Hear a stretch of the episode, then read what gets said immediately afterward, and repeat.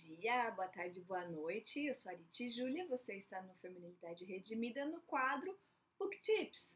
E hoje o livro que eu vou falar é um livro muito especial. Ele está assim no top 10 da minha vida porque ele me transformou, ele mudou a minha vida. Esse livro aqui, ó, Vivendo na Palavra. William, não, Howard e William Hendricks, é pai e filho. Ele é professor no, eu sei que o Howard é professor no, no Dallas, se não me engano. Uh, e o William, não sei. Mas esse livro ele é importante pelo seguinte: nós, nós temos.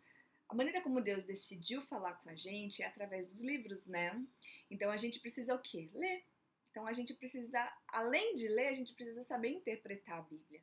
E quando você a, aprende a olhar para o texto da maneira adequada, como um texto literário, que você precisa entender o significado e não só ler e devagar nos, na, na, no significado, no que, que isso significa, como se aplica, ou o que, que Deus quer falar comigo nesse texto. Quando a gente começa a olhar o texto bíblico como uma obra literária que precisa um, uma atenção, gente, a, realmente a sua vida muda. Você percebe quanta mentira que você acreditou, quanto engano que você é, que você viveu e como que muitas vezes a, a, a interpretação de certas pessoas é, não tá tão adequada assim. É claro que isso não acontece de um dia para o outro, né?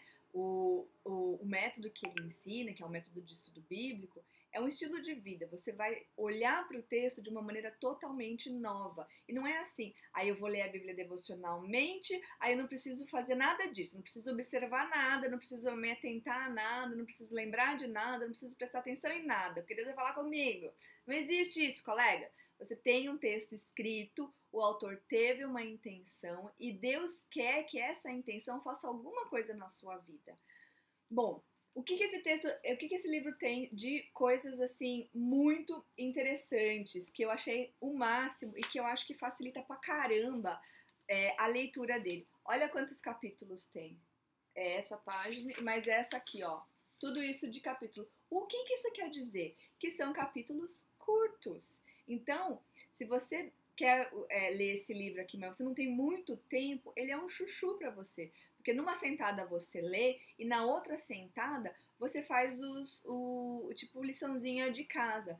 Então, se ele ensina você a orar, é, a ler, prestando atenção nos verbos, ele vai te dar um exemplo de texto bíblico que você vai ter que aplicar isso que ele falou e vai fazer assim, ó, o texto bíblico na sua cara, na sua, na sua mente. Você vai entender ele de uma maneira totalmente diferente. Eu juro pra você. Ele mudou a minha vida eu sei que ele pode mudar sua. Parece propaganda, né? Não tô fazendo propaganda, não tô ganhando nada com isso. O, o que eu ganho é se você.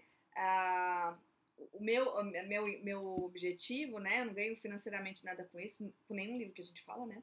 Mas esse aqui é um dos meus queridinhos porque ele realmente mudou a minha vida.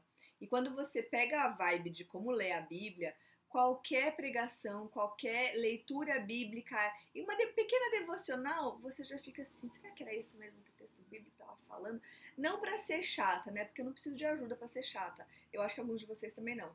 Mas ajuda você a entender a vibe do texto, a vibe da Bíblia. Gente, é indispensável, de verdade. Beijo para você. E esse é o primeiro de uma série, esqueci de falar isso.